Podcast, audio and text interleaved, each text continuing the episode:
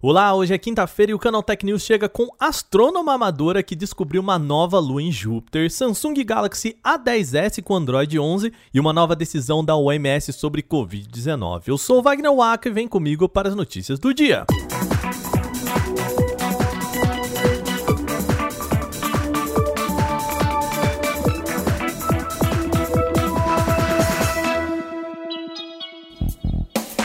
A gente começa o podcast com uma novidade especial e, por que não, espacial também. Uma astrônoma amadora chamada Kylie descobriu uma nova lua em Júpiter com dados obtidos de diversos telescópios na Terra mesmo. O possível satélite natural ainda não recebeu uma designação oficial, mas tem grandes chances de ser confirmado como a octogésima lua de Júpiter. Para isso, Lee usou dados públicos de satélites.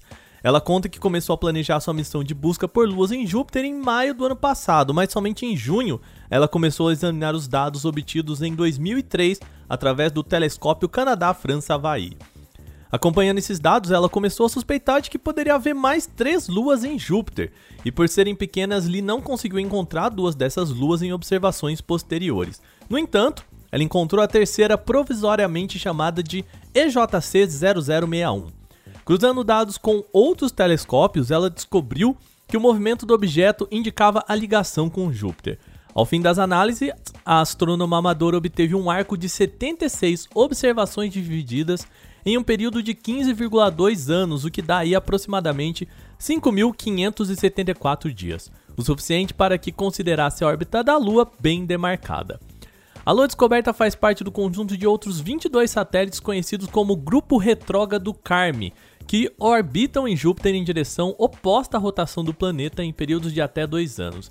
Especialistas acreditam que esse grupo ainda possa ter muitas outras companhias guardando serem descobertas.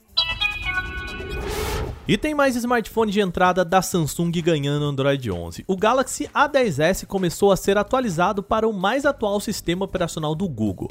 Os destaques são algumas melhorias para aplicativos nativos, como o Samsung Internet e o teclado próprio do aparelho, além de recursos do Android 11, como as permissões de acesso único, redefinição automática de permissões e a nova central de notificações dedicada. Além disso, o celular também recebeu um, uma melhoria de desempenho e algumas modificações visuais. Sempre importante destacar que o modelo também recebe o pacote de segurança de julho, mantendo o dispositivo menos vulnerável. O update começou a ser disponibilizado na Malásia e no Vietnã por enquanto, mas deve chegar em breve para usuários brasileiros. Lembra que a gente falou que a Apple queria colocar até câmeras para evitar vazamentos de informações? Pois é, agora a Samsung também pode entrar nessa brincadeira.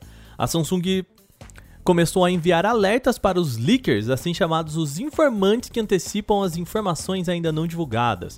Os avisos contêm ameaças judiciais no melhor estilo, fique esperto aí, hein? Um informante chamado Max Jambor disse que recebeu um contato da empresa. Segundo ele, a Samsung disse que os vazamentos violam direitos autorais das companhias, o que pode resultar em processo. A Samsung ainda teria pedido que diversos perfis removam conteúdos já divulgados na internet, principalmente relativos a renderizações oficiais em imagem ou vídeo dos celulares antes do lançamento. Nesse mesmo caminho, Apple e Xiaomi já começaram a enviar os mesmos alertas para influenciadores sobre vazamentos de seus produtos. Até o momento, tais recados não passaram de meros avisos, ou seja, por enquanto, gente, ninguém foi processado. A gente já comentou aqui que a Qualcomm deve atualizar os chips topo de linha Snapdragon ainda esse ano. Agora, um teste de benchmark pode ter revelado detalhes sobre o chamado Snapdragon 895, o sucessor do atual Snapdragon 888. Já adianto, hein, os resultados não são exatamente assim surpreendentes. Pelos testes, o Snapdragon 895 teria um crescimento até interessante em relação ao chip atual. Contudo, se comparado com o chip A14 Bionic da Apple, ele fica um pouquinho para trás e o Bionic, gente, já está no iPhone 12. Essa diferença não é gritante, mas o importante é lembrar que a gigante de Cupertino já deve lançar o A15 Bionic, que deve entrar aí no iPhone 13, e essa distância entre as duas plataformas deve aumentar um pouquinho mais. Fora isso, também outros vazamentos sugerem que Samsung deve dar bastante trabalho para o Snapdragon com o novo Exynos que vai contar com GPU em parceria com a AMD. A gente retirou aqui os números dos testes exatamente para não cair muito em tecnicalidades, mas se você quiser se aprofundar nos resultados de benchmark, é só ir lá em canaltech.com.br que tem tudo por lá. A Organização Mundial da Saúde, a OMS, começou a recomendar o uso de dois medicamentos corticoides para o tratamento de pessoas infectadas pelo coronavírus. Isso em diagnósticos positivos e prescrições médicas. Atenção, hein? Repetindo aqui: diagnóstico positivo e prescrição médica, tá bom? A nova orientação é para dois compostos, os Actemra da Roche e o Kevizara da Sanofi.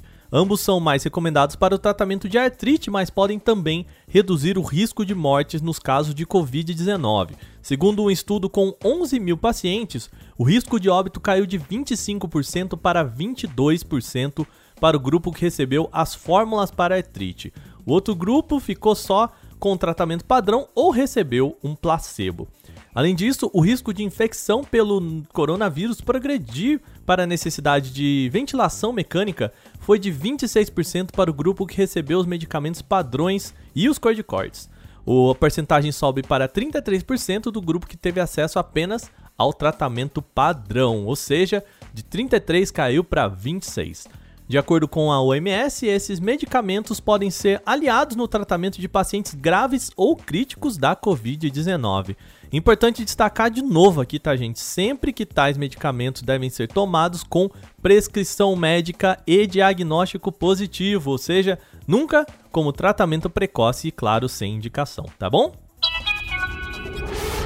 Antes de a gente terminar o programa, tem mais um recadinho. A gente precisa lembrar vocês que estamos no top 10 do prêmio Influence.me, que escolhe os melhores sites da internet. Nessa segunda etapa, a gente vai escolher os top 3 e, claro, precisamos de vocês nessa. É o seguinte: até o dia 8 de agosto você entra em votação.influence.me, ou seja, votação, votação sem cedilha e sem acento, votacal. Ponto influence com y no final, ponto me. votacal.influence.me, tá?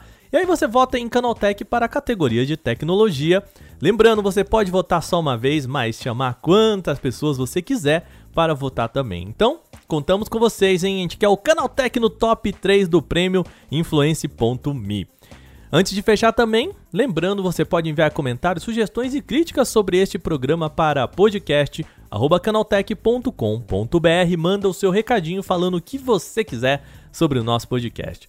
Esse episódio foi roteirizado, editado e apresentado por mim, Wagner Waka, com a coordenação de Patrícia Gnipper. O programa também contou com reportagens de William Torres, Bruno Bertonzin, Renan da Silva Dores, Fidel Forato. A revisão de áudio é da Mari Capetinga. Agora a gente vai ficando por aqui nesta quinta. Lembrando, amanhã é feriado em São Paulo e a gente tira uma folguinha. Então, o podcast volta só na segunda, tá bom? Uma boa noite para vocês. A gente se fala de novo na semana que vem. Até lá.